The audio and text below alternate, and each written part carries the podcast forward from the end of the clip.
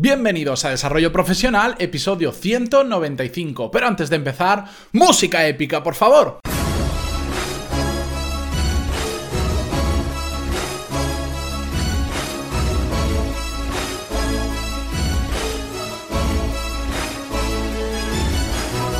Buenos días a todos y bienvenidos a Desarrollo Profesional, el podcast donde hablamos sobre todas las técnicas, habilidades, estrategias y trucos necesarios para mejorar en nuestro trabajo, ya sea porque trabajamos para una empresa o porque tenemos nuestro propio negocio. Hoy es miércoles 13 de septiembre de 2017 y como buen miércoles traemos un nuevo episodio orientado al mundo de los negocios que nos va a resultar sobre todo muy útil si tenemos nuestra propia empresa, si tenemos gente a nuestro cargo o en algún momento hemos tenido que delegar tareas, muchas o pocas, pero hemos tenido que hacerlo, aunque no sea agente de nuestro cargo, porque hoy efectivamente vamos a hablar sobre el miedo a delegar tareas. Pero antes de empezar con el episodio de hoy, dejadme que os recuerde que en pantaloni.es tenéis todos los cursos de desarrollo profesional y negocios donde aprender lo mismo que en un MBA, pero de forma práctica, a vuestro ritmo y por un precio mucho más accesible de lo que cuesta un MBA tradicional, porque por 15 euros al mes tenéis una tarifa plana que os da acceso a todos los cursos actualmente disponibles y a todos los cursos futuros. En concreto, hoy tenemos una nueva clase del curso de análisis de modelos de negocio, la clase número 24. Ya sabéis que vamos a analizar un total de 100 modelos de negocio diferentes y hoy le toca a las Discovery Box, a estas cajas que nos envían con una suscripción mensual con algún tipo de objeto dependiendo del sector que sea. La que hizo famoso este modelo de negocio en España hace ya unos cuantos años fue una que nos enviaba muestras de cosméticos y productos de limpieza o higiene personal a casa. Bueno, pues vamos a ver de forma genérica qué son las Discovery Box y cómo funciona su modelo de negocio. Dicho todo esto, vamos a pasar ya con el episodio de hoy. Es un episodio que me gusta bastante porque es un tema del que suelo hablar bastante con, mis amigos, con mis conocidos, cuando trabajaba en, eh, para otra empresa. Es el miedo a delegar, que es algo que se da en muchísimos, muchísimos casos y por eso quería traerlo. Sé que lo hemos tocado en algún episodio de, de refilón, pero quería dedicarle no solo este episodio donde vamos a ver, vamos a hablar concretamente sobre el miedo a delegar, sino el episodio del próximo miércoles donde vamos a ver de forma práctica cómo delegar, cómo aprender a delegar y no morir en el intento que se llamará el episodio.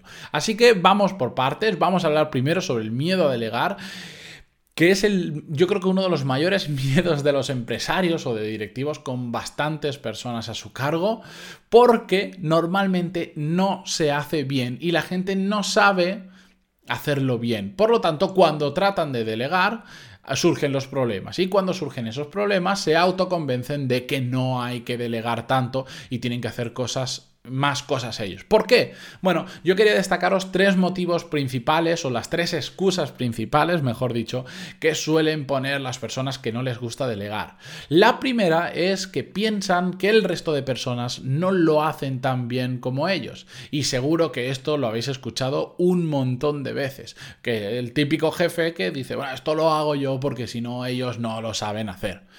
El segundo motivo o excusa para no delegar es que creen que se tarda menos tiempo haciéndolo uno mismo que delegándolo en otra persona. Bueno, esto en ocasiones puede ser verdad. El problema es que lo que pasa es que va a traer un problema de pérdida de foco y de pérdida de tiempo a largo plazo muy interesante como veremos un poco a, a continuación.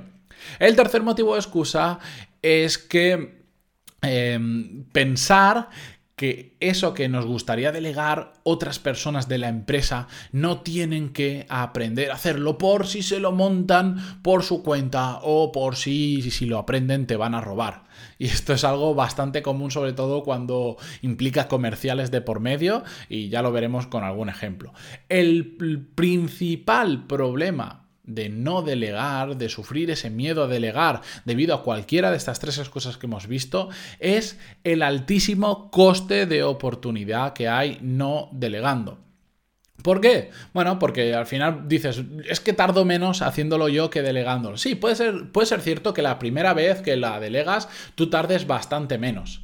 Pero si, si, si, utilizas esa excusa y es una tarea que se repite habitualmente, ¿qué pasa? Que como tú tardas menos, te pones a hacerlo tú, pero si eres, mm, eh, da igual, el puesto en el que estés en la empresa, tendrás probablemente cosas más importantes que hacer que eso. Aunque tú seas más rápido, aunque tú seas más eficiente que esa persona haciéndolo, no es tu tarea importante, no te estás focalizando en lo importante, estás focalizándote probablemente en cosas no importantes, que por eso las estás delegando o no importantes para ti, y estás perdiendo el foco de lo importante. Aunque tú seas más eficiente, da absolutamente igual. De hecho, el que tú seas más eficiente es una cuestión probablemente temporal. Si enseñas a esa persona a hacerlo bien, con el tiempo y la repetición probablemente sea bastante mejor que tú, pero como solo miramos a corto plazo, esto lo necesito ya y yo lo hago más rápido, terminamos por no delegar. Y ahí es donde salta ese coste de oportunidad. Em, eh, no os preocupéis que casos prácticos, cosas concretas, formas de delegar, lo vamos a ver el miércoles que viene, por eso no quiero profundizar tanto los ejemplos porque si no se me va a ir el episodio a 20 minutos y os voy a terminar matando de aburrimiento.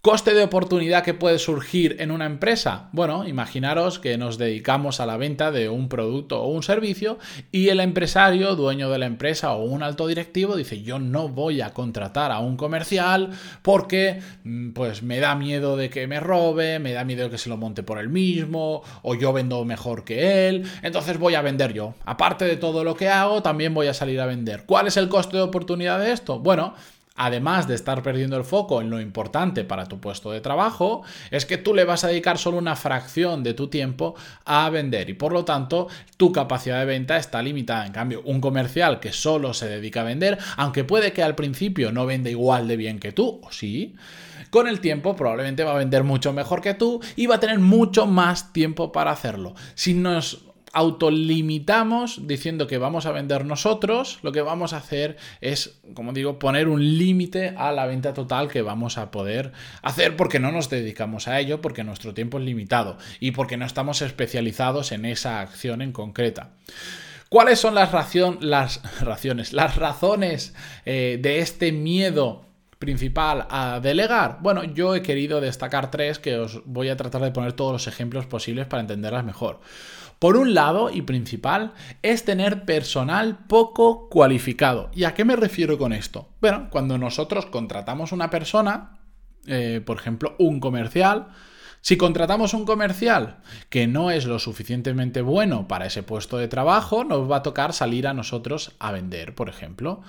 Y, entonces, pues nos escudaremos en la excusa, es que él no lo hace tan bien como yo, entonces tengo que salir yo también. Bueno, lo que la solución a eso simplemente pasa por contratar un comercial que sea mejor que tú que esto es un error que comete mucha gente, que cuando contrata por y querer hacerlo rápido o querer hacerlo barato, lo que hace es contratar personas que no están cualificadas para el puesto de trabajo o no tienen la cualificación que a nosotros nos gustaría. Lo que tenemos que hacer es que es muy obvio y sé que es la parte teórica y en la parte práctica es más complicado, pero se puede hacer perfectamente, es contratar gente que sea mejor que nosotros en ese puesto de trabajo. Porque si no, ¿qué va a pasar? Que no vamos a delegar tareas en esas personas porque nosotros lo hacemos mejor y, bueno, ya hemos hablado mucho de ello. Por eso es una de las principales eh, razones de las que nos da miedo, tener personal poco cualificado. La segunda razón es que la empresa no está preparada para delegar, no solo porque en, en, algunos puestos la persona no esté cualificada para hacer perfectamente ese trabajo y nos toque hacerlo a nosotros, sino que la propia empresa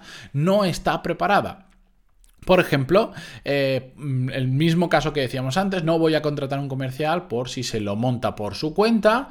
Eh, pues bueno, si un comercial simplemente trabajando en nuestra empresa y cogiendo algunos clientes es capaz de montarse lo mismo por su cuenta y hacernos daño a nuestra empresa, significa que deberíamos revisarnos nuestra propuesta de valor, porque si todo, el 100% de todo eso pasa solo por el comercial, significa probablemente que nuestro producto o servicio que estamos vendiendo pues, mm, pues no es del todo bueno, porque si nosotros tenemos un producto o servicio excelente o muy, muy bueno, da igual quien lo venda. Lo venderán mejor o peor, pero la gente nos va a comprar por el producto o servicio, no por si es el, comercial A, B o C. Entonces da igual si un comercial se va, porque el producto, el, el saber hacer de ese servicio lo tenemos nosotros. Otro ejemplo que os pongo, se da muchísimo en restauración, es el típico jefe que piensa que solo él puede tocar la caja.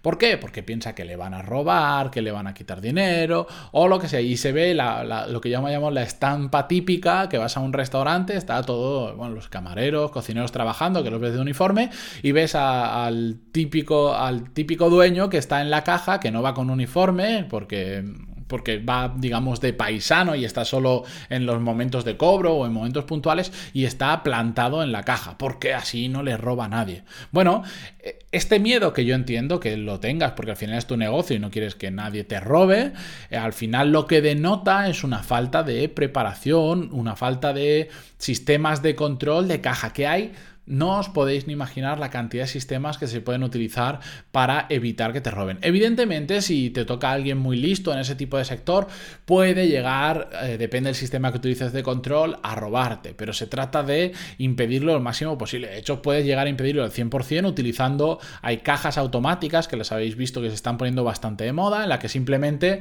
mm, cuando tú dices cuánto cuesta, eh, mm, el cliente pone el dinero en una máquina, echa las monedas, los billetes o la tarjeta y la propia máquina automáticamente devuelve el cambio sin que el empleado que hay detrás tenga que tocar absolutamente ni un euro. También podemos tener cámaras de videovigilancia, tener sistemas de control de inventario y de stock. Bueno, muchos sistemas, no voy a entrar en ellos, que nos permiten no tener que estar a nosotros como dueño de la empresa detrás de la caja por ver si nos roban. Ya os digo, esto en restauración se da muy muy a menudo. La próxima vez que vayáis a un restaurante, fijaros y probablemente en la caja veréis a alguien que no va de uniforme y que está eh, controlando o cobrando a los clientes.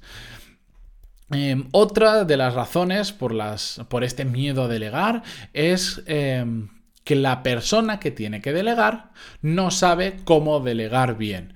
Y lo ha intentado algunas veces, pero como no sabe hacerlo bien, pues ha tenido un mal resultado. Y como ha tenido un mal resultado, lo que dice es que, bueno, pues cualquiera de los motivos que os he dicho antes, mejor lo hago yo, tardo menos, etcétera, etcétera. El próximo miércoles, como os digo, vamos a ver cómo delegar y no morir en el intento. Vamos a ver muchos casos eh, prácticos que os puedan resultar útiles tanto para vuestro trabajo porque, como para vuestra vida personal, perdón, porque también eh, se delega en casa. Aunque no lo parezca, delegamos muchas cosas en casa, en nuestra pareja, en nuestros hijos, en nuestros padres. Y bueno, todos los ejemplos nos van a resultar útiles porque al final eh, la, base es exactamente la misma, si estamos, tanto si estamos hablando para, para nivel profesional como para nivel personal. La semana que viene, como os he dicho, tendréis la continuación de este episodio el miércoles exactamente.